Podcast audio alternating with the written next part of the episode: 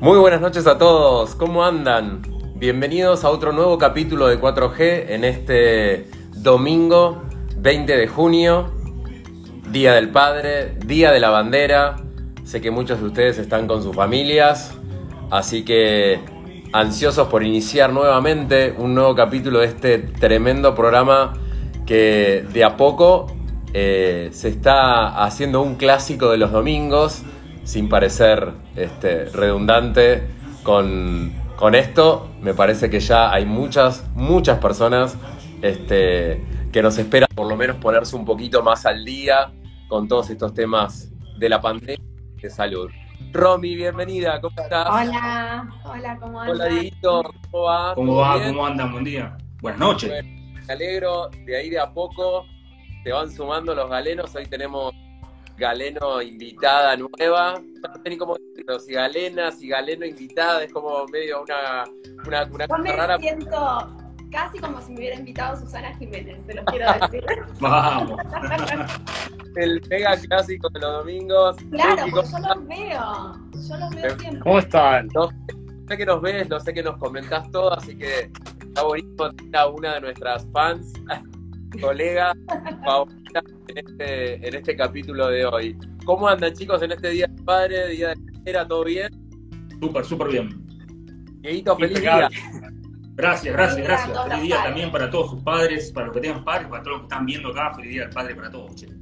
Sí, hoy es feriado 20 de junio, que se pasó a mañana, y Día del Padre, así que seguramente muchas con cuidados, tratando de descomprimir un poco la situación y empezar a acercarse un poco más con la familia. Así que espero que hayan pasado un lindo rato. ¿cómo andás? Bien, muy bien. Estaba Bueno, corriendo. Bueno, Llegamos todos justos porque hoy con el Día del Padre como que a todos como que se alteró la dinámica, ¿viste? Tal cual, bueno, tal cual. Había, había, había, había un poco de cosas por hacer, pero, pero acá los cuatro firmes, como todos los domingos, decía que ya, ya cuatro galenos es clásico de domingo sin parecer, pero creo que hay mucha gente que, espera, que, que tiene de, de tomarse un ratito para escuchar un poco más de, de noticias la pandemia, un poco más, este, está buenísimo. Y si les parece, quería eh, introducirlo un poco en el tema de la pandemia. Esta semana se vio como una, leve reducción en la cantidad de casos, eh, aumento este, bastante marcado en la cantidad eh, de vacunas que se fueron. Llevamos 17 millones, casi 18 mil millones de vacunas este, en, en el, en el país, dosis, y casi 4 millones en de dosis. Pero bueno, un plan de vacunación que viene avanzando, una cantidad de casos que tienen descenso. La pregunta a trasladarles a ustedes es cómo están viendo la evolución de esta segunda ola, cómo están viendo la pandemia, que se va, que se va a desenvolver un poco. ¿Hacia ¿Dónde están yendo? Diego. Yo creo que todos estamos sobre todo muy esperanzados primero de que, de que empecemos a ver un, un final en algún momento, ¿no? Tal Y cual. esto de que, esto que decís, que uno empieza a ver que realmente la gente se empieza a vacunar, gente más joven. Sí, sí. que- yo sobre todo, digamos, y desde lo médico como, como ser humano lo vivo con, con mucha esperanza, con muchas ganas. Sí, sí, en sí. el hospital todavía por ahí no se traslada, todavía esto, bueno, Diego lo va a saber mejor todavía, eso me parece que trasladarlo al hospital es un poquito más tardío, pero bueno. Sí, obvio. Sí, sí, obvio. igual, igual, igual de todas maneras, eh, vieron, eh, hace ya dos capítulos atrás o tres capítulos atrás habíamos, habíamos tirado la estadística de, de la World Warning Data, que lo que decían era que los países, el, el patrón que se vio fue el siguiente. Los países que vacunaron con al menos una dosis y habían superado el, el 25% de la población con al menos una dosis, vieron que ahí empezaban a bajar las admisiones en terapia intensiva y fue tal cual lo que empezó a pasar acá. Acá ya la semana pasada rompimos la barrera del 25, llegamos al 30, ya 30 y pico estamos ahora. Y, Sí. y de hecho, por lo menos yo en mi terapia intensiva, eh, lo empezamos a ver. De hecho, de tener un 99% de ocupación de camas de, de pacientes COVID eh, eh, con respirador, etcétera, ahora estamos ya casi en un 56%, 60% de pacientes Ajá. COVID con respirador y el resto 40 son otras patologías, ¿no? O sea, la terapia está llena siempre todo el año, con pandemia y sin pandemia. pero se empezaron a ver que empezaron a bajar los casos y ahora tenemos un mix de casos. O sea que eso es algo esperanzador por la cantidad de vacunados, tal cual como decías, ¿no? Estamos Bien, hablando de bien. Capital Federal, ¿cierto? Sí, estamos hablando de Cava. Estoy hablando de Cava, en caso particular en Cava. Caso particular en Cava es como que esta ola, se- segunda ola o como lo queramos llamar, se replicó siempre con más lentitud y por ahí en las provincias este, este programa, este ciclo es tan federal que nos ve gente absolutamente de todos lados. Yo hace un ratito estuve con, hablando con, con alguna gente de otras provincias que te escriben y hay son muchas las personas que están transitando hoy una infección por COVID o una infección por alguna internación prolongada y, como que a veces sentimos esto, como que ahora en Cava como que notamos esto, que algunos casos empiezan a descender y como decía Diego, pero bueno, viste, como que es muy, el país es tan amplio y somos, es tan amplio este país y, y bueno, es como que todavía tenemos esa, esas oscilaciones en la cantidad de casos y demás que en sectores, en poblaciones muy chicas o en determinados sectores donde las camas de terapia intensiva son un recurso más crítico y más limitado, impacta y fuerte. Entonces, eh, Claro. creo que, bueno, de efecto de, de cuando piedra en el agua. Arrancó en, en- en Buenos Aires y provincia y la onda expansiva como que hizo, este, se fue disipando y obviamente va a llegar a todo el hay provincias que están afectadas como Córdoba, como Santa Fe, provincias que la están pasando bastante mal al día de hoy pero creo que es fundamental seguir este, dando perdón, a la gente al acceso que tengan acceso a la vacuna, Hoy tuve el caso trabajando en el protocolo de una participante que tenía acceso para poder vacunarse. Cuando vacunarse le dijeron que le tocaba de AstraZeneca y. Es importante poder también, eh, por toda la que está viendo alrededor, una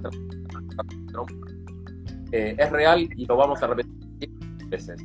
Hay casos y hubo casos de antecedentes de trombosis por AstraZeneca, pero los riesgos de que tengamos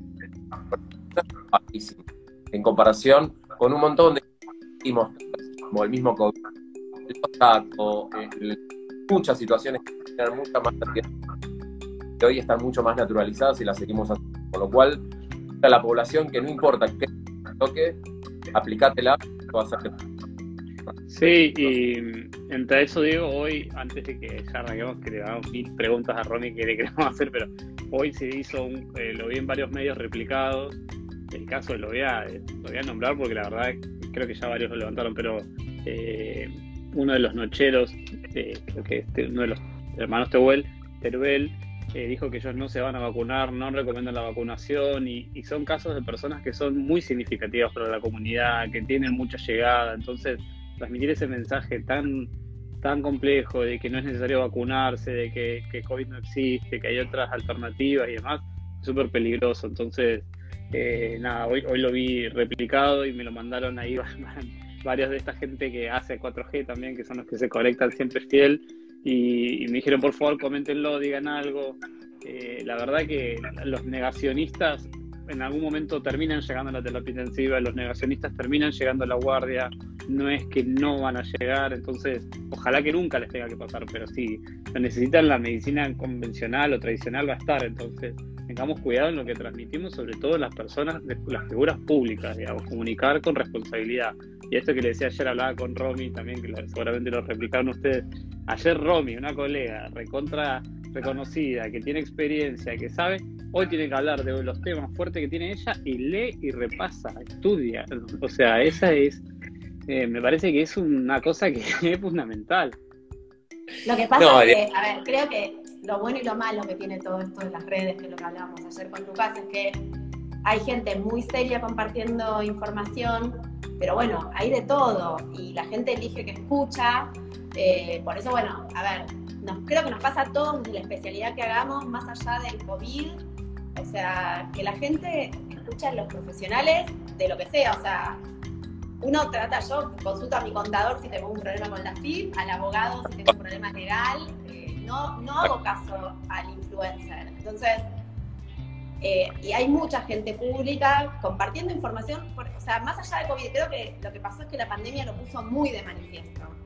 Tal Pero cual. estamos atravesados todo el tiempo por gente que habla, habla, habla, habla, y no hay, digo, no tiene costo hablar, ¿no? O sea, Y van a transmitir nadar. cualquier cosa no tiene costo. Claro. hay un costo real, las palabras se puede decir, pero sin, sin tomar acción de lo que hay. Yo creo que eh, la gente debe escuchar y debe escuchar a nosotros, en la gran mayoría de todos los médicos, también médicos que pueden tener eh, cuestiones accionistas, porque existen. Eh, eh, los médicos recomendamos la vacunación, recomendamos que con vacunación vamos a salir de la pandemia. Con lo cual, cualquier otro, otro mensaje que venga de personalidad, de los comunicadores, que ellos quieran transmitir su idea diciendo que la vacuna no sirve, no la tomen en cuenta porque acá en este contexto somos nosotros los médicos. Podemos tener equivocaciones y equivocar, claramente, pero en este caso no. Con vacunación, con eh, salimos. Está bueno, Lucas, que lo traigas a colación porque, porque nada, porque me parece que es importante para la gente, así que este, está bueno. Ahí la gente me está diciendo que no se me entiende, que se me escucha entrecortado. ahora se te empezó a escuchar mejor, me parece. ahora mejor. Creo que, creo que es en el donde está apoyado Sí, debe ser el rebote, ¿no? Ahí lo, ahí, ahí lo, ahí lo, ahí lo, ahí lo voy a tener en la, barba. En la barba que se ahí me se fue. escucha Soy el hijo, soy el, soy el hijo de Diego, que bueno, hoy en este contexto del Día del Padre quise, quise venir y compartir con ustedes este, este evento. Pixar, le digo yo ayer. Encima me, me, lo dijo en serio, ¿qué filtro estás usando? Le digo, no, me saqué la barba porque me cansé y de, de 20 de 20 años menos, así que bueno, nada, es, es lo que hay, gente. Eh, bueno, pero estamos acá junto con, con Romy, que le invitamos, porque eh, nos parecía importante traer este, a estos encuentros eh, la dermatología y cómo ella, desde la dermatología, vio este, la pandemia. Yo estuve viendo un artículo muy interesante que hablaba de las manifestaciones cutáneas que se podía ver en el contexto de la infección por el COVID, que hablaban que podían ser por gran cuadro inflamatorio que genera la enfermedad, pero también lo que la pandemia había traído junto con el COVID era mucho estrés, mucha depresión y con eso otras este, manifestaciones dermatológicas. Arranca por donde quieras y nos vamos introduciendo y vamos haciendo preguntas. Yo un Todos. poco pensando cuando, cuando me invitaron, me senté, como dijo Lucas, a estudiar y un poco me hice un resumencito de cosas que, que fueron pasando, ¿no? Por un lado, eh, lo primero que pasó fue, empezamos a ver un montón de dermatitis de manos por excesivo uso de alcohol y lavado de manos. ¿sí? Eso fue como una otra epidemia que vimos los dermatólogos, ¿no? En el hospital Sí. era, te cruzabas todo el tiempo con enfermeros médicos con las manos destrozadas. Eh, ese fue como un gran problema. El segundo gran problema fue eh, todas las patologías dermatológicas en general crónicas que desencadenaron, que se- en, en donde se desencadenaron brotes por el estrés. Empezamos a ver más brotes de dermatitis atópica, más brotes de psoriasis, eh, alopecias areatas que, de pacientes que no tenían. Eh, y después recién te diría que empieza con el tema de qué pasó con el COVID en sí. Por un lado, eh, ahí se empezaron a describir muchas manifestaciones cutáneas.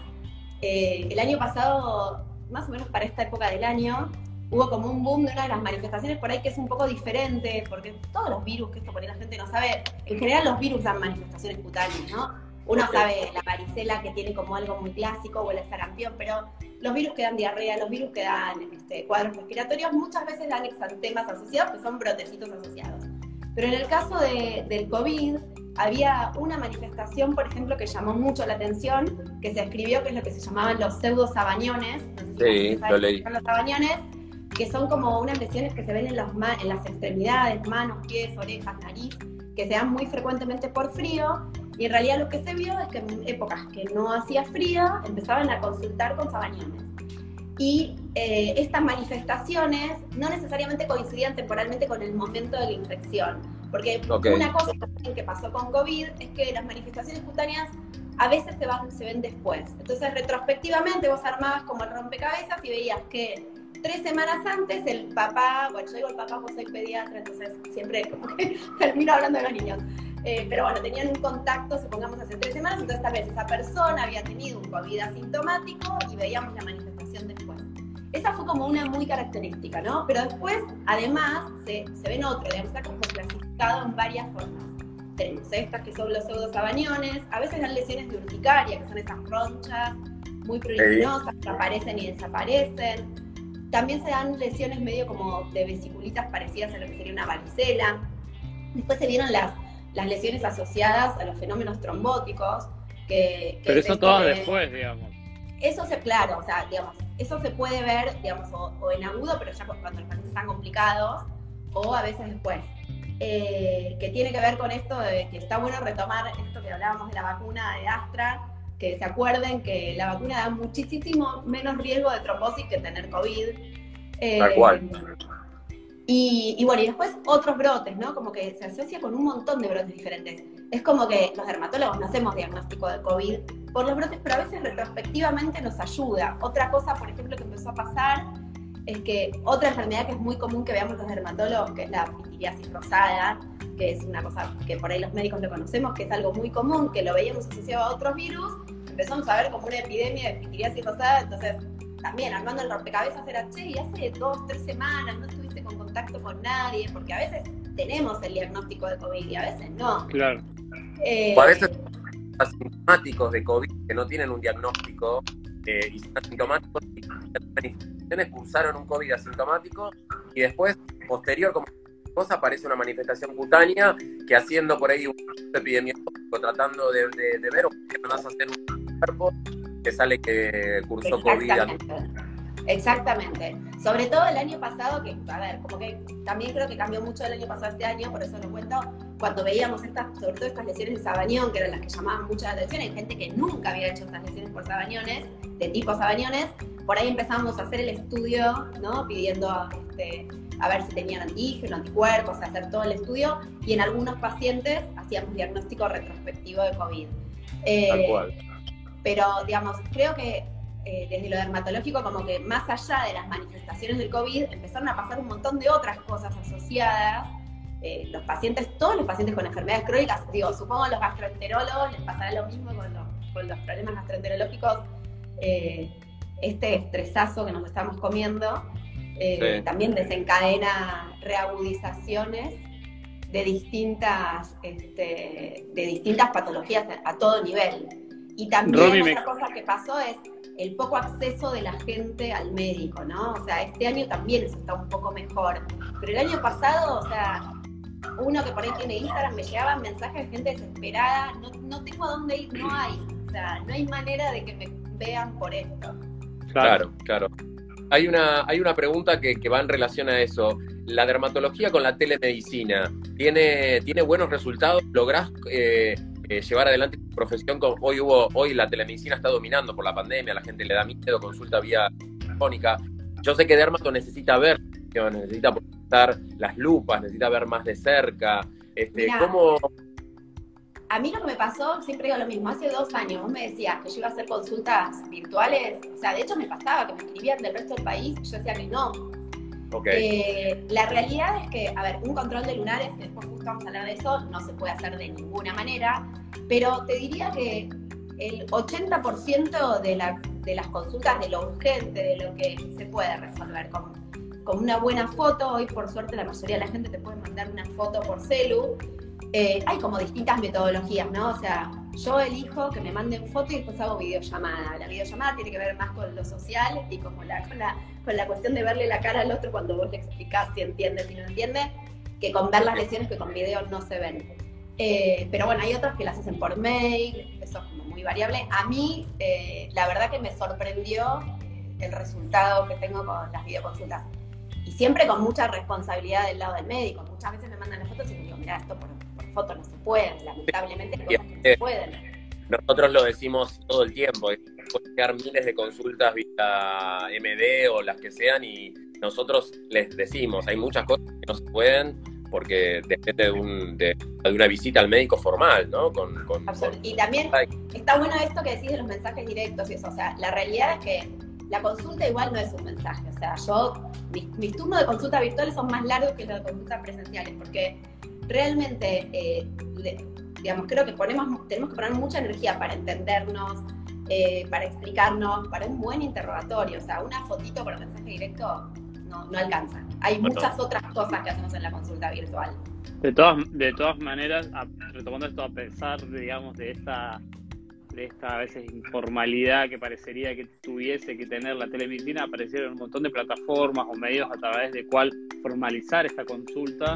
Y también hay muchísima gente a la cual no tenía acceso porque estaba en lugares remotamente alejados, que tienen distancias físicas y demás, que pudieron acceder a consultas con especialistas eh, bien formados y que, como dice Romy, con responsabilidad, con responsabilidad, con el motivo de consulta bien dirigido y demás, puedes hacer un montón de cambios en su vida cotidiana. Tal vez no vas a hacer el diagnóstico específico o visto patológico de una lesión y demás, van a contar a Romy, pero por ahí haciendo pequeñas modificaciones. Me quedé pensando en esto primero que decía, que decía Romy de qué cambió con el lavado de manos, que eso me quedé enganchado que le quería preguntar, y eso es lo que veíamos al principio. ¿Qué pasó? Nos empezamos a lavar mucho más, antes nos lavábamos muy poco, nos lavábamos mal. Eh, ¿Qué pasó con esa primera...? Yo debo hacer autocrítica como muchas cosas que aprendí en la pandemia. Yo no me lavaba las manos ni a palo la cantidad de veces que me las lavo ahora, ni el tiempo que me la lavaba. Tal vez el que es cirujano está más canchero en eso. Yo ni a palo me lavaba así las manos. La realidad es que nos lavamos con más conciencia, eh, más cantidad de veces. Se popularizó el uso de alcohol. O sea, el mensaje es, señora, si se puede lavar las manos, no use alcohol, lávese las manos. Eh, pero bueno, nada, en la desesperación era kilos y kilos de alcohol. Y también saber que, el exceso también te rompe la barrera cutánea, que eso también favorece el ingreso de virus, de bacterias, de cualquier cosa. Ahí está, creo que está bien, eh, creo que incorporar el concepto del lavado de manos, de alcohol, pero en su justa medida. Cuando necesitas utilizarlo, lo utilizás. Cuando necesitas lavarte, los lavás. Pero una vez que estás dentro de tu casa, como siempre se dijo, no necesitas lavarte 50 veces. Con una vez al ingreso ya está. Y, el uso del alcohol tiene que ser restringido a situaciones que a vos te dé la sensación de que necesitas un lavado extra, ¿no?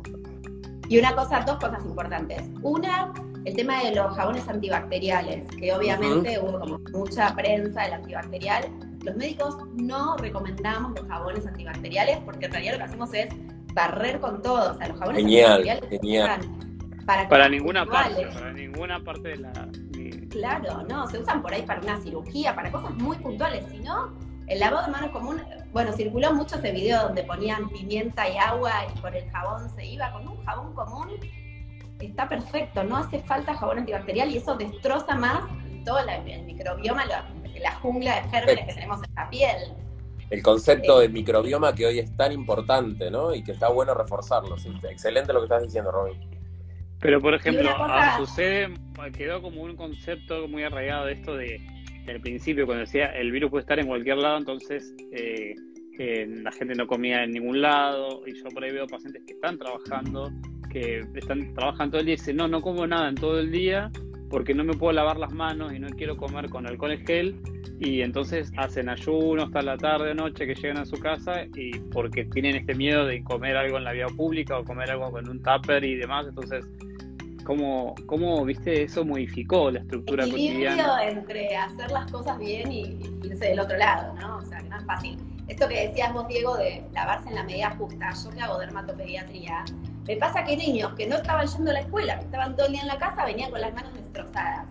Porque los pibes incorporaron estos hábitos y copiaron, pero bueno, hay que después sacarle de la cabeza esto de, bueno, pará, en esta situación no hace falta, pero eso vi un montón, chicos que estaban saliendo y con las manos destrozadas. ¿Y te encontraste con mucho eh, exacerbación de rosácea por el uso de barbijo también? Menos mal que me la, anoté, me la anoté en la lista y no lo dije. no, porque tuve, no, porque tuve, haciendo el protocolo me encontré post vacuna con una persona que venía con, o dos, dos tuvimos, que luego de la vacunación se ve, por ahí lo hubiera, lo hubiera hecho igual, pero hacía como una especie de, de, estos eran como comedones bien marcados en toda la zona de uso de barbijo que la verdad que llamó la atención y te quería preguntar a ver si tuviste mucho de esa consulta. En realidad, de hecho, se describió como una entidad nueva que se llama más acné puntualmente, pero también se ve más rosácea, digamos, que es la exacerbación de la dermatosis en la zona ocluida. La piel no está acostumbrada a estar ocluida horas y horas y horas. Por ahí un trabajador de la salud está ocho horas con el barbijo puesto. Entonces, se empezó a ver exacerbación de la patología de base en la zona ocluida. Un montón de acné, o sea, un montón de acné y rosácea sobre todo, porque son dos de las patologías que más se ven, pero dermatitis seborreica también. La misma patología en esa zona. Bien, bien, bien, bien, bien. Qué, qué Este- difícil porque el tratamiento de todas estas patologías, sobre todo del, del face eh, acné o face eh, rosácea, igual hay que coexistirla junto con el uso de barbijo, digamos, porque no, no es que decir, bueno, puedo prescindir de esto, salvo que te quedes en tu casa y que no, no vaya a... No, en realidad lo que se recomienda, a ver, se le da el tratamiento adecuado, pero bueno, la recomendación es que cuando lleguemos a casa nos saquemos el barbijo, hagamos un lavado con el jabón adecuado, que esto por ahí depende un poco de cada paciente, ¿no? Pero siempre eh, los dermatólogos recomendamos jabones de pH bajo, porque la piel tiene un pH bajo. Entonces, con un jabón adecuado y ponerte la crema, si tenés la piel seca, una crema que te humecte, si tenés la piel con más acné, una crema que te humecte pero no te engrase. Pero bueno, como incorporar a la rutina sacarse, lavarse la cara y bueno, todo el tiempo que se pueda, mientras estás en tu casa, estar con la cara ventilada. Claro, claro, sí, sí, sí, sí, me parece sumamente importante. Y con respecto a la alopecia, la pérdida de pelo, este, estas son alopecías que son agudas, que se pueden recuperar, digamos, ¿cuál es el consejo o qué es lo que vos viste, digamos, no? Porque la verdad ver, que se es preocupante. cosas. Sí, por un No es, lado, no es tu barba, no es tu barba, digamos. No, no es mi barba, mi barba no se cayó, me la corté, me la corté. se vieron varias cosas. Por un lado, eh, muchos pacientes que hacen eh, efluvios telógenos, que es la caída, el pelo tiene como siempre, normalmente todos tenemos parte del pelo que está creciendo, parte del pelo que está como detenido y parte del pelo, del pelo que está para caer. Bien. Lo que pasa, que puede pasar, lo más clásico es el posparto, que es un clásico que a las mujeres cuando terminan de parir a los meses se te cae de mechones el pelo y sentís que te vas a quedar pelada. Eh, eso lo que hace es que alguna situación, que puede ser el virus, puede ser una cirugía a veces o, la- o una internación en terapia, aunque no fuera por COVID, produce como que todos los pelos se detengan al mismo tiempo. Entonces después se produce una alopecia muy importante, pero crece, o sea, lo que pasa es que se, crece- se caen todos al mismo tiempo. Ok, Eh, ok, está bueno. Es reversible. bueno. Es Bien, reversible. Después, aparte, por ahí lo que vimos es esto. Alopecias areatas, que es otra cosa, que es en general el desencadenante emocional lo puede, lo puede traer aparejado en una, en una persona que tiene como la predisposición a, a hacerlo, ¿no? Claro, sí, Esto, lo, sí, pregu- sí, esto lo preguntaba Kerr hace dos, tres episodios. Kerr Weinstein quería saber por qué se le caía tanto el pelo. Y tiene que ver, tiene que ver con esto. Y además igual tampoco se sabe bien, más allá del efluvio telógeno, eh, por- digamos, no se sabe bien si el virus de por sí también produce daño eh, Ujú. en, en el, en el ciclo del pelo, en el pelo directamente, pero igual se recupera, que no se recupera. Obvio, obvio, obvio. ¿Y cómo viste las patologías? Yo sé que hay muchas patologías dermatológicas que tienen tratamientos inmunosupresores. ¿Tuviste que, que enfrentarte a cambios en las, en, las, en las estrategias de tratamiento para que puedan acceder a la vacuna? Ahora sabemos que los inmunosuprimidos pueden vacunarse, pero En bueno, realidad- claramente hay ciertas situaciones que por ahí se ponen un poco más... La mayoría de los tratamientos que se usan en dermatología son inmunosupresores, pero se usan a dosis de inmunomoduladores, ¿sí? Perfecto. Pero me pasó, por perfecto. ejemplo, pacientes que tenían indicación de iniciar medicación, que sus médicos clínicos o pediatras, digamos, no quisieron porque tenían miedo. A ver, Sí. creo que como todo lo que pasó en la pandemia, fuimos aprendiendo, ¿no? Entonces, Claro, esto al principio era, no, porque si empiezo no me voy a poder vacunar. Y sigue pasando. Yo estoy en un grupo de, de dermatólogos, digamos, de, de una patología puntual y mm, esto, che, a un paciente no le quieren dar la vacuna porque está con tal medicación. Y uno ya sabe que se puede. Pero bueno, hay como que, como que remar, informar, eh, porque puede, digamos, puede ser que no- uno no lo sepa. eh, pero en general se puede, ya sabemos que se puede, pero, pero bueno, es, es como engorroso, ¿no? Todo es como muy remado. sí, sí, obvio, obvio. Todo cuesta un poco más. ¿Alguna pregunta Sí. más, chicos, con respecto a esto que les interese? Dieguito. Sí, nos ha pasado un montón. Diego tiene machete, que Diego muestre su machete. Que Diego No, no, que- yo creo, mira, creo que eh, nos ha pasado un montón, ¿no? Que estas, eh, en, estos días, estas semanas, nos, ha- nos- nos explotó el WhatsApp a los, a los cuatro eh, sobre pregunta es, che, tengo tal patología, estoy tomando tal medicación, ¿me puedo dar la de Astra? Si me toca la de Astra, ¿qué onda? Y, y esas preguntas surgieron un montón. Eh, y, yo tomaba nota porque me pasó mucho desde, hace un año y medio que estoy en la terapia intensiva laburando con el uso continuo del barbijo y, la exacerbación de dermatitis seborreica que tuvimos muchos, eh, eso fue un montón. eh, y, pero, ¿qué, onda en, pediatría? ¿no? Vos que haces pediatría, ¿viste que los chicos usaban barbijo, no usaban barbijo? ¿Alguna patología relacionada en los chicos con barbijo y la piel o, o no tanto? como pediatra general, debo decir que, a ver, yo ya no trabajo como pediatra general, pero he hecho años de guardia y estoy muy en contacto. Eh, creo que es el año que... Compañeros de guardia hemos ido con, con Plaskin. Creo que es el año que menos hemos trabajado los pediatras, que en invierno la pasamos como el traste con las bronquiolitis, porque la realidad es que está clarísimo que los virus no circulan. Eh, eso como primera cosa general. Eh, lo segundo, los chicos son tan sabios. O sea, yo amo hacer pediatría y no podría trabajar con adultos porque los pibes son lo más. O sea, vos ves que entra el chico con el barbijo impecable, los padres que no se lo ponen, los chicos que corrigen a los padres. Eh, la, y pasa mucho esto de la invitación con el lavado de manos. Nosotros sabemos que los muy chiquititos se recomienda no usar barbijo por el riesgo de asfixia. Y después hay una edad en el medio donde si lo usa, lo usa, si no lo usa, no lo usa. Y pasa mucho que por ahí entran con un nene de dos años y medio y digo, che, si no quiere que no use barbijo. No, no, es que quiere, porque los chicos imitan, aprenden, digamos, esto, o sea, de lo que uno les muestra. Entonces, la verdad, y yo también lo digo como mamá, eh, mis hijos se recuidan y si saben que van a ver a sus abuelos, son aún eh, muchísimo más cuidadosos. Creo que tenemos un montón que aprender. Y con respecto a las patologías, eh, COVID, por suerte, en niños sigue siendo una infección viral leve, eh, en la mayoría. Por supuesto, hubo semanas de. Se murieron dos chicos, hay chicos en terapia, porque también en un chico inmunocomprometido puede producir infecciones graves, pero por suerte esta pandemia a los pediatras no nos tocó tanto, por a los pediatras y a los niños sobre todo, eh, como pasó cuando fue gripe A, que, era más complicado. Eh, pero bueno, no, hemos visto mucho COVID, mucho COVID que se internó en los chicos menores de un año, por ahí que se internaban al principio todos, era porque era en contacto estrecho y se terminaba internando por protocolo, ¿no? Pero no por gravedad.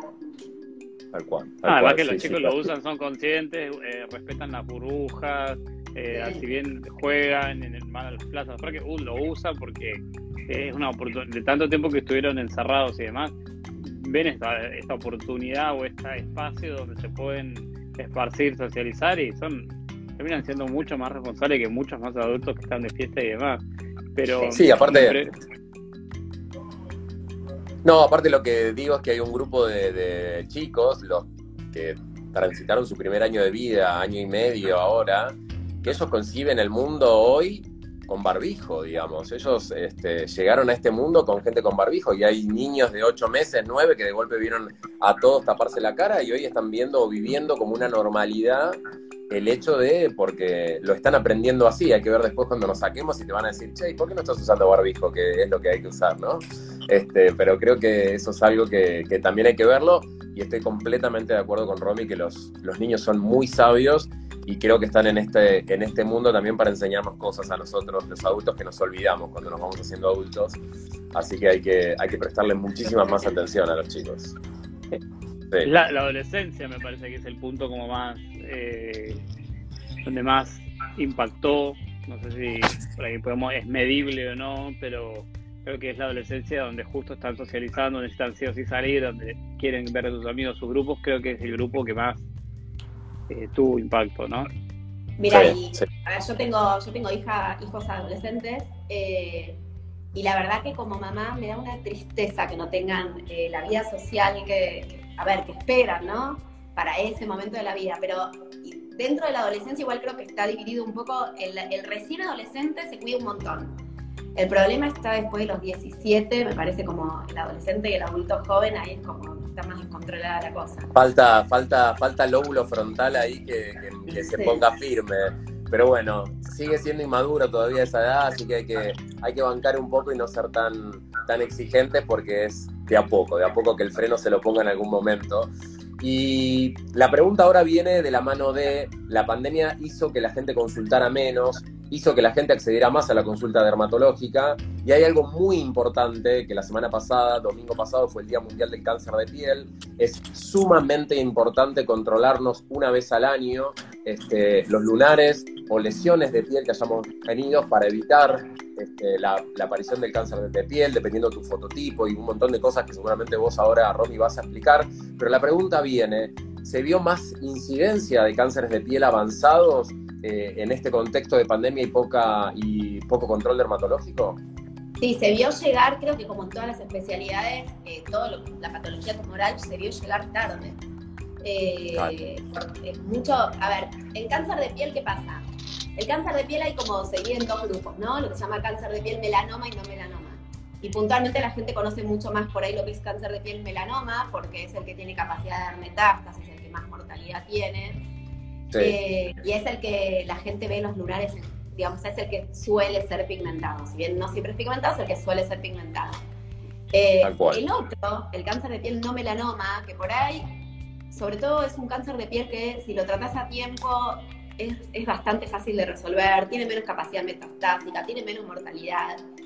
Eh, es el que por ahí lo que tienes que es invasivo local. Entonces, si vos lo dejas estar, en vez de sacarte algo chiquito, te terminas sacando un pedazo grande en la cara muchas veces. Tal cual.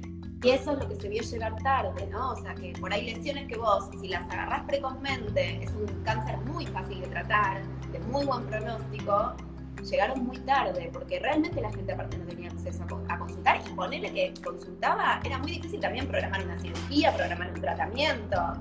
No, y es, eh, es muy importante lo que estás marcando recién, de llegar tarde y que es uno de los tumores que puede generar cicatrices y que puede generar deformidades en las zonas en donde están y tienden a ser muy visibles a nivel de la cara. Yo he visto, eh, estuve un tiempo eh, haciendo una rotación en el Hospital Curí, en el servicio de cabeza y cuello. Ellos atienden mucha cantidad de patología tumoral este, de la piel, mucho cáncer vasocelular, espinocelular, y les puedo asegurar que no consultar a tiempo hace que puedan quedar cicatrices de por vida, deformidades. Es muy difícil porque esos tumores, para resecarlos desde lo quirúrgico, necesitan márgenes de seguridad libres, que ahora seguramente Romy por ahí lo hablemos o no. Y eso significa sacar más cantidad de piel. La piel tiene un límite para estirarla, para cerrar. A veces no se puede. Con lo cual, ojo con no consultar a tiempo porque pueden generar deformaciones o cicatrices que se las van a ver toda la vida en cara, lo que pasa, que vos por ahí tenés un vaso celular, que es el, más común, acá chiquitito, consultás y por ahí esto, como decís, con un margen chiquito sale, pero si crece, te puede comprometer el ojo, te puede comprometer la nariz. Entonces, son tumores que, claro. Yo he visto exenteraciones oculares por un pequeño tumor en el párpado inferior que parecía pequeño, pero a los estudios invadía, el margen de seguridad no daba y había que sacar ojo, con lo cual ojo con las lesiones en la cara que no son una pavada. Tal cual. Y una cosa que me parece súper importante, hablando de esto de melanoma y no melanoma, a ver, ahora vamos a hablar de esto de que hay que controlarse los lunares una vez por año pero no solo los lunares, porque estos que son los no melanoma, la mayoría no son pigmentados. Entonces a veces una cascarita que está y está y está y se me cae, me vuelve a salir, se me cae, se me vuelve a salir, consulten. Los dermatólogos, cuando iba a traer y me olvidé, tenemos una lupa especial que se llama dermatoscopio, que, que, lo que hacemos es mirar las lesiones y eso nos da ya como un panorama enorme eh, para saber a dónde estamos apuntando. Entonces, no solamente los lunares, los marrones que todos todo el tiempo miramos, sino estos también. Eh, y una cosa que, siempre me, gusta eh, decir, o sea, todos sabemos que, todo lo que es cáncer de piel está muy relacionado con la fotoprotección, ¿no? Eh, la fotoprotección es súper importante y esto lo tomo como dermatóloga infantil como una movida personal. El 50 al 80% del, del daño solar acumulado es antes de los 20 años. Entonces es fundamental que nosotros les enseñemos a los pibes a cuidarse de chiquitos. O sea, como digo yo, estar, estar si Dios quiere, en unos años no va a estar más de moda. Todos nosotros, bueno, no sé, Lucas me parece que es bastante más joven que yo, pero el resto deben estar por mi edad. Nos hemos matado en la adolescencia en algún momento. Eh, no va más, porque además, puntualmente para melanoma, lo que influye es esas exposiciones solares me, incineré, me incineré en el verano y después eso va dando daño acumulado en el ADN de las hembras, sumado a otros factores, no es que todo el mundo que estuvo al sol va a tener melanoma, pero eso es lo que hace que a largo plazo nosotros hoy estemos viendo una cantidad de tumores de piel impresionantes. Entonces, eh, hacer, a mí me gusta hablar mucho de fotoeducación, porque no es solo ponerse protector solar. El protector solar es lo último que tenés que hacer. Primero tenés que ver a qué hora salís. Después tenés que elegir la sombra. Eh, hay como un montón de cosas. Después ponerte ropa en la medida de lo posible. Cuidarte los ojos con anteojos de sol. Si podés sombrero. Ojos los pelados. O sea, la cantidad de cáncer de piel que se ve en las peladas de los pelados es impresionante. Sí, Entonces, porque el, un- el protector, el protector solar tiene que ir de la cara y si sos pelado a la pelada, digamos. Lamentablemente tenés que cubrir todo. Orejas. La gente se olvida que tiene orejas y no sabe la cual. cantidad de cáncer de piel que se ve en las orejas. Acá atrás la nuca, los empeines, o sea, hay que ser muy responsable a la hora de cuidarse del sol. Y en eso también, yo soy muy pro niños, eh, por suerte, creo que estamos armando también una generación un poco diferente. Hay mucho chico que desde muy chiquito va y le pide a la mamá que le ponga protector. Eh, y los hábitos que se incorporan de chiquito, yo siempre lo mismo, las escuelas van y te enseñan a lavarte los dientes, ¿no? Bueno, esto, si de chiquito a vos todo, todo el tiempo te enseñan y explicarles por qué, porque todo lo que uno hace eh, como con fundamento, aunque parezca una pavada, si son chiquitos lo van a entender y uno lo incorpora diferente. Bueno, y hay además que no ciertos. es hay- solamente. ah, perdón, Dieguito, dale. la- por ahí no No, solamente perdón, la perdón, yo- Ah, estamos- Dale, dale, Lucas, dale, Lucas, Lucas, Lucas, vos. No, me quedaba pensando, me quedaba pensando, porque yo pienso, digo, ¿cómo hacía yo? Pero en realidad lo que estaba pensando es, eh, no solamente la protección cuando uno dice, me, me voy a tirar a tomar sol, o específicamente estoy en una playa y tomo sol, de toda la radiación que incorporamos en lo cotidiano, de voy hasta el supermercado, de, de incorporamos de las pantallas, lo que incorporamos en el trabajo. Esa, El ese- protector solar se pone todo el año, que eso es lo otro que la gente no Claro. comprende. Ahí, ahí te quería hacer un par de preguntas, hacer tipo un ping-pong rápido, pero que te lo hago como padre, ¿no? Me pongo un papel de padre paciente y te hago las preguntas que te deben hacer, pero me gustaría para la gente, acá que hay un montón de padres y madres que están escuchando, me gustaría hacerte eh, eh, estas preguntas ping-pong rápido. El horario para si tenemos, vamos de vacaciones a la playa, ahora cuando ya se abra todo y estemos más tranquilos, ¿qué horarios no recomendás que vayamos a la playa con los chicos a, ponernos ahí a jugar a, o a la plaza. Bueno, a la A plaza? siempre me gusta decir que una cosa es la teoría y una cosa es lo que uno puede hacer, ¿no? Yo digo, uno tiene que hacer lo mejor posible. No es la realidad. Porque la realidad es que el horario que vos no deberías exponerte es de 10 a 16 o de 11 a 16, ¿sí? Pero, a ver, ¿qué podemos hacer? Y por ahí al mediodía quedarnos resguardados, como tratar de optimizar todo lo que podamos, ¿sí?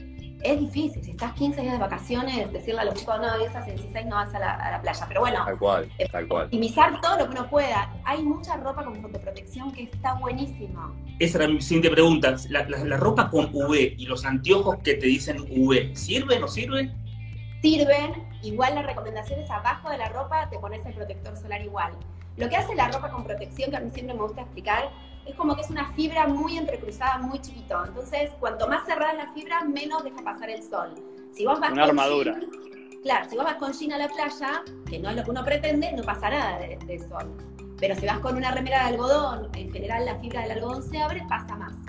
Entonces, por eso las, las remeras de protección son en general bien cerradas y oscuras. Esto es algo que yo cada tanto pregunto, la gente cuando le decís, ¿qué es mejor para cuidarte del sol? ¿Clarito o oscuro? La Claro. gente suele pensar que claro, pero ¿qué pasa?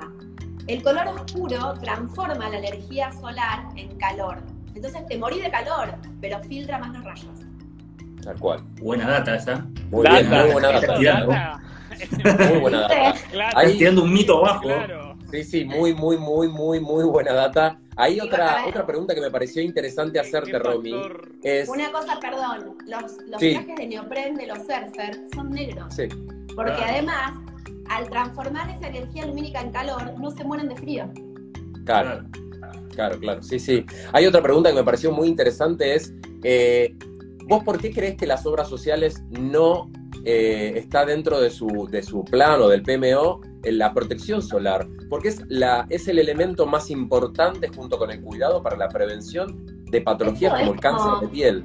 Esto es como si las vacunas no se cubrieran. O sea, los genios que gerencian las obras sociales no se dan cuenta que es más barato el protector solar que la cirugía Totalmente. de melanoma. Tal O sea, cual, tal cual, es algo- que no lo, es No algo la que no lo voy a entender nunca, porque recién lo dijeron, y los precios de la fotoprotección, la verdad, porque yo la uso todos los días, es carísima. Es carísimo. La- a- vos elegís un fotoprotector que sea para tu piel, para la cara, que sabemos que para la cara es distinto que para el resto del cuerpo, y estamos hablando de valores de por ahí dos mil pesos, son muy caros para, para usarlo Sí, todo el año.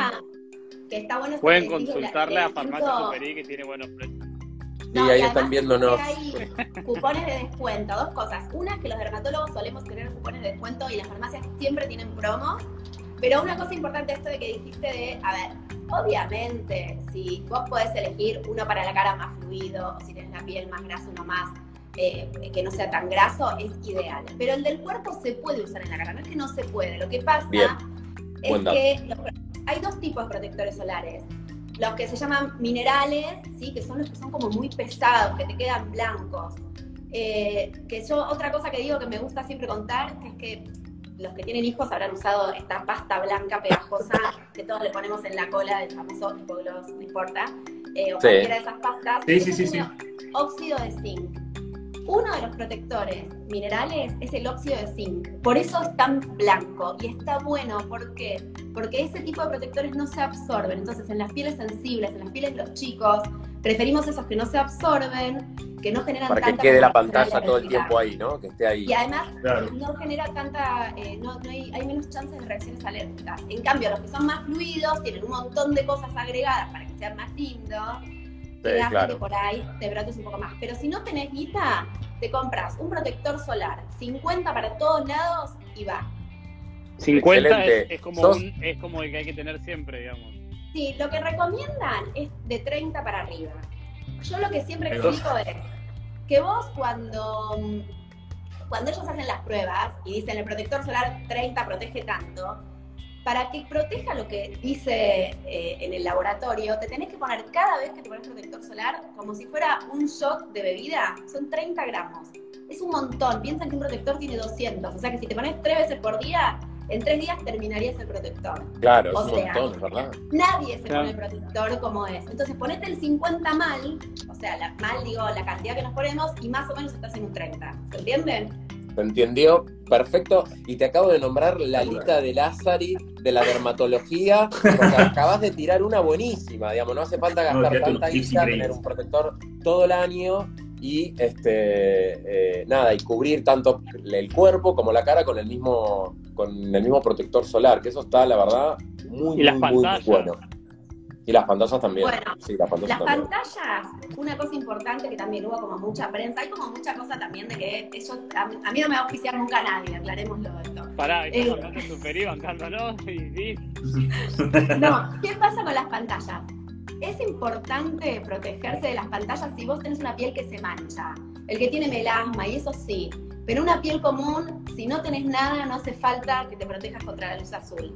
Perfecto, eso está buenísimo. Eso está buenísimo que lo aclares porque, este, nada, si vas a estar en el exterior y expuesto al sol, ahí sí es fundamental tener fotoprotección. Pero si estás en tu casa y no tenés un, nada, una piel, como decís vos, o una condición que te manche la piel, capaz que no hace falta este, estar dentro de tu casa. Yo, de hecho, soy de usar todos los días protección solar, pero cuando estoy en casa o sé que no voy a estar mucho expuesto al sol, trato de no usarlo porque me parece que no tiene mucho sentido. Por lo menos eso es algo que hago yo. Y una, y una voz que decís de láser y otra cosa que para mí me gusta mucho para las mujeres, pónganse protector solar con color, no te maquillás, haces dos en uno, sino cuanto más pasos pones a las cosas es más difícil de cumplir. Tal cual, es verdad, es verdad. es verdad, es verdad, es verdad. de, lo que uno a veces dice en lo caro que son, pero si uno pone en el riesgo-beneficio después de estar expuesto a una lesión de piel temprana, y todo lo que va a llevar un posquirúrgico, una consulta, el tiempo de no trabajar y demás. Eh, siempre parece, sé que son cosas que en el cotidiano son caros y son hay que buscar las alternativas y las formas de cómo acceder, pero la realidad es que siempre pensemos que son cosas inversiones, o sea, no es que protectores van a comprar uno por semana, lo van a tener uno bueno que les va a durar, no sé cuánto tendrías que tenés que durar, pero tendría que durar menos de lo que nos dura, pero bueno, es la realidad. Obvio, obvio, obvio. Pero, pero bueno, está, está buenísimo este, todo esto que nos estuviste contando. Y vamos a, pasar ahora al, último de los temas. Este, que la verdad, cuando, cuando Lucky me lo tiró la semana pasada, dije, bueno, es un tema que, que la verdad que es sumamente importante hablarlo. Dijo, hablemos de la intoxicación del monóxido de carbono, que todos los años este, es un tema importante. Y justo esta semana hubo una noticia muy triste. terrible, terrible. Aparte, es como que llega el invierno y siempre vuelve a pasar. Es como todos los años pasa exactamente lo mismo. Es una cosa, no lo puedo creer. Es una, es una noticia muy triste en Mendoza, una familia de, de mamá, papá y cuatro hijos, uno muy chiquitito, de, de meses de vida, este, nada, tuvieron una, un escape de monóxido de carbono y lamentablemente la familia falleció por completo, excepto el bebito recién nacido, que gracias a Dios pudieron salvarlo y está con vida. Pero bueno, ha quedado un niño huérfano en el contexto de una intoxicación por monóxido, en el contexto de mucho frío, que es importantísimo poder dar pautas de cuidado y ahí Dieguito entras vos, que sé que amás los primeros eh, auxilios y las cosas que hay que hacer en casa, así que te dejo que, que nos des las recomendaciones para esta época del año que son sumamente importantes, ¿no? Sí, mira, eh, podría resumir todo esto en un minuto, como están tirando con el chat, y decir, tipo, compras un detector de monóxido de carbono y se terminó, y cerramos el Instagram acá. Eso es, eso es cierto. Pero, mira, para poner un poco de historia rápidamente y ser muy didáctico, hace mucho tiempo, imagínense que el monóxido de carbono, que es un gas inoloro, incoloro, o sea que no sentís el olor como el gas de, de, de, de, de la hornalla de tu, de tu, cocina que le agregan el olor para que Claro. lo sientas, de butano. Sí, sí. Eh, entonces no lo sentís, no lo lees, no ves, no ves un humo, no ves nada. Eh, y antiguamente en las casas que eran encerradas, que ponían eh, calderas o hacían fogatas internas, etcétera, eh, ponían los pajaritos en una jaula y cuando, que veían, que cuando veían que el pajarito es muy afín al monóxido de carbono, cuando veían que el pajarito se moría, macabro lo que estoy contando, decían, che, abramos, ventilamos porque hay producción de monóxido de carbono. Esto te lo dicen los libros de historia. Pobre los, pobre los pajaritos. Pobres pajaritos que han sufrido intoxicación por monóxido de carbono en la antigüedad. Ahora no, no, no usamos eso, claramente. Hay detectores de monóxido de carbono eléctricos que uno puede Sí, colocar sí. en la casa. Pero a fin de ¿Son muy o sea, caros, Diego? vamos a empezar- Rápido, ¿Son muy caros? No, no, son súper baratos, se venden en el Mercado Libre, eso se consigue Listo, enseguida. perfecto. Y, es está buenísimo para que lo puedan tener en sus casas. Pueden averiguar, dale. No solamente detectan monóxido de carbono, sino que también el gas, eh, hay un montón de cosas que detectan y la acumulación de dióxido de carbono también cuando son espacios poco ventilados por el tema del COVID. Ojo ahí que también sirven dos por uno también por esas cosas. Entonces, rápidamente yo traje acá una foto, no sé si están viendo en mi iPad. Esto es una llama Sí. azul de la hornalla y esto es una llama color rojo. La llama color rojo está mal. O sea que si tu hornalla, tu calefón o tu estufa ves que tiene la llama color naranja, amarilla o roja, es lo que está mal y es que estás quemando mal el mechero. Hay que llamar a un, a un- un gasista o alguien que te que- matriculado que te ayude, que te limpie todo, te cambien las válvulas. Y, y la llama color azul es la correcta. O sea, lo azul correcto, lo amarillo naranja incorrecto. Obviamente, vos en la raya cuando pones a full es un poquito naranja arriba, pero es un poquitito, no tanto como esta que se ve acá, que es todo, todo, todo. Lo ideal es la llama azul. Ahora, ¿qué pasa con todo esto, no? Con el monóxido. Entonces, es como un imán en, la hemoglobina del glóbulo rojo, que es, la hemoglobina es el camioncito que transporta oxígeno hacia todos los tejidos. Entonces, es que com- compite con el oxígeno, lo desplaza y dice, che, pará, acá entro yo, dice el carbono que tiene más fuerza para pegarse, y no puede entregar bien el oxígeno hacia todos los tejidos, inhibe una, para los que son más nerd y más ñoños, inhibe una cadena en la mitocondria que se llama factor 1, la inhibe y no se produce ATP, o sea, no se produce energía. Al no producirse energía, no te hace energía para respirar. Y lo primero que vas a empezar a ver es, si te hace un ambiente cerrado, o una estufa que no tiene salida hacia afuera, la cefalea, mareo, te empezás a quedar adormecido o algo por el estilo, abrí todo ya, porque potencialmente podría estar produciendo monóxido de carbono tu estufa. Entonces, si no tenés un activo balanceado que tiene salida hacia afuera, abrir, ventilar todo o apagar para dormir, ¿no? Dieguito, hay un, hay un contexto social importante en nuestro país, en el país del tercer mundo, donde hay un 50% de la población en este momento que es pobre y que por ahí no tiene acceso a sistemas de calefacción que les pueden avisar o que son eh, buenos. ¿Cuál sería la recomendación? ¿Dormir con ventanas, todas las ventanas un poquito abiertas y la calefacción, apagarlo a la noche y abrigarse con Claro. frazadas? Evitar eh, situaciones que los pongan en... A ver, es horrible pasar frío, pero, pero, pero bueno, ¿Cuáles serían las recomendaciones en aquellos No. hogares en los cuales por ahí este, no están todas Calentar medidas? Calentar el ambiente con, con cosas ventiladas y cuando vas a dormir apagar y taparte con 8000 frazadas, ¿no? Esa sería la recomendación. Eh, yo tengo una amiga que vive en los países nórdicos y dice, no existe el frío, existe la mala tecnología en la ropa, ¿no? Te dice ella. Eh, entonces, yo creo que ta- tapadas, o sea, ta- tapados con mil frazadas como para, para pasarla. Mucha gente lo que hace es prender el horno o prender las hornallas para calentar el ambiente. Entonces Eso. ahí hay un peligro. Y lo que tienen que controlar, si tenés eso, es esto, justamente lo que mostraba en la foto. No vuelvo a ser reiterativo con esto. Esto está mal, la llama naranja, la amarilla está mal, la llama azul es la correcta. Entonces es importante que ahora que van a empezar a aprender un horno, una hornalla, no, se recomienda eso obviamente, pero si no nos queda otra, es chequear bien cómo es tu llama de, tu mechero, ¿no? Eso es súper fundamental y siempre ventilar, ¿no? Siempre ventilar. Y eh, dijiste entonces que si empezás a tener dolor de cabeza, te sentás como medio obnubilado, si medio que te estás queriendo quedar a dormir, puede ser una intoxicación con monóxido, abrir toda la casa y empezar a ventilar. ¿Qué pasa si una de los integrantes de la casa se desmaya, este, eh, ¿qué es lo que hay que hacer? Lo primero que hay que hacer, y, digamos, en esa situación. Urgente, abrir todo, ventilar todo inmediatamente cuando empezás a sentir, estás abotagado, cefalea, ya con apenas una mínima cefalea o tendencia al sueño medio abotagado, abrí todo. Si se desmaya, ni hablar, abrir todo. Urgente, llamar al, número de emergencias, acá en Argentina es el, el 107, es el número nacional de emergencias, que va a venir, te van a aplicar oxígeno al 100%, si, estás embarazada, probablemente eh, requiere otro tratamiento pues, más avanzado que se llama cámara hiperbárica, incluso si tienes más de 36 años también cámara hiperbárica, y todo eso se mide por un, algo que se mide en la sangre arterial que se llama carboximoglobina, que de hecho en los fumadores crónicos está por la cima elevado, o sea, más de 5 en los, en los fumadores está bien, pero más de 9 ya es eh, intoxicación por monóxido de carbono en la carboximoglobina, midiendo todo esto, ¿no? Pero eh, eso ya es más avanzado para la parte hospitalaria, ¿no? Pero lo fundamental es la prevención de todo esto, por favor, es de, controlar la, llama y obviamente ventilar los ambientes para no, no tener todo encerrado porque eh, es algo que vos no lees y no, no lo ves y no lo sentís y es como un enemigo silencioso, ¿no? Y aparte hay mucha gente que... Perdón, eh, controlar las estufas de tiro balanceado también, Porque eh, se tapan los... las salidas. Las salidas, así que eso lo ideal es que, aunque sea tiro balanceado las controlen. Obvio. Pensaba a veces cómo uno puede, nosotros somos cuatro privilegiados hoy que estamos transmitiendo un montón de gente que lo va a escuchar en la semana también, pero cómo, cómo hacer llegar poco de calor a otras personas, no les podemos mandar calor, pero sí podemos, por ahí tenemos un abrigo en casa, tenemos una, una frazada, una manta, que alguien la tiene guardada, tenés guardada en un placar, eh, llevásela a otra persona que a alguien le va a ser útil y que esto que dice Diego, bueno, no puede calefaccionar con la hornalla, bueno, que tenga otra manta, porque uno dice, bueno, que se pongan muchas mantas, pero a veces no tienen una frazada o una manta, entonces hagamos una cadena y tratemos de que le llegue a otra persona, ¿entendés? Eso que vos tenés guardado, que por ahí lo tenés ahí apolillando, a alguien le puede servir. Entonces, tener en cuenta eso, de, darle una mano al otro y ver en qué está, porque a lo mejor es tu vecina, tu vecino, el de arriba, el de abajo. Obvio, Luquitas, y hoy hay muchas fundaciones, hay una que se me viene ya a la memoria, que es Fundación Sí, que todos la deben haber conocido.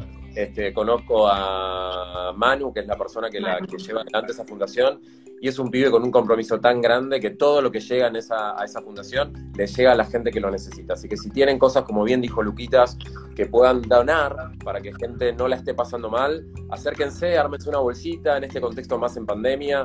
Este, necesitamos de la colaboración y de la ayuda entre todos. Así que está buenísimo. Sí, Edito, decime. No, de, hecho hay, números de teléfono para denuncia, para, cuando ven personas en situación de calle, eh, con esta temperatura que estamos viviendo ahora bajo cero en algunos lugares, o muy bajas en, acá en la ciudad autónoma de Buenos Aires, 147, o cada municipio tiene un número para, denunciarlo, que le pueden dar una mano para llevarlos a un asilo, para, para que por lo menos duerman bajo un techo y con, una temperatura mucho más agradable que estar la intemperie. Bueno, excelente, excelente Diego, como siempre, excelente Romy por haber estado con nosotros acá, Lucky. Primero voy a, voy a ir terminando agradeciendo a Farmacia Superi, a todo el, a todo el grupo Superi Pharma que está con nosotros acompañándonos y hoy particularmente a IDIN, también Argentina, que está haciendo una campaña de concientización, como bien hablamos con Romy recién, para el uso de todo el año de la protección, de la fotoprotección solar. Este, están sacando eh, uno, uno de sus productos, que es el Fusion Water este, ahora actual, que está buenísimo. La que es ultra, es ultra ligero, se absorbe rápido, este, tiene protección antioxidante también, con lo cual también ayuda a que tu, a tu piel no envejezca. Así que a tener en cuenta este concepto de usar el protector solar durante todo el año. Así que gracias Farmacia Superi por estar ahí, que están ahí escribiendo todo el tiempo. La amo a Luján y a Itina Argentina por habernos acompañado hoy. Así que saludarte, Ronnie, la verdad, mega, mega, mega capítulo. Increíble tenerte con nosotros. Vas a volver millones de veces. Así que gracias. les juro que para mí fue como ir a lo de Susana. Ya está, ya llegué. Gracias, Romy, en Gracias. serio. La verdad gracias. que Increíble, muy bueno, che, unos datos increíbles. que, que me parece que está buenísimo que médicos que se sientan y buscan y leen, comuniquemos con seriedad en un momento donde circula tanta información basura. Así que realmente, o sea, me parece que este espacio está buenísimo. Que no, no Lo amamos. Yo, yo estoy muy contento con este espacio y todos se lo debemos agradecer. Y todos, todos se lo debemos agradecer a la persona que tengo ahí abajo, Lucas, que un día me escribió y me dijo, che, hagamos un programa los domingos. Y acá estamos, es el décimo programa, gracias a Lucas. Así que. Lucas, gracias por convocarme para hacer esto. También, Nacho también lo vi que estaba. Sí, Nachito está por ahí que ya, ya pronto vuelve seguro. Bueno, nada, Gracias, beso grande, gracias a Dieguito. todos. Buen. Saludos. Nos estamos viendo el próximo domingo con un nuevo capítulo. Gracias por estar, gracias por acompañarnos. 4G, el clásico de los domingos. Chau, gente, nos vemos. Gracias. Chao. Adiós, chao, chao, gracias.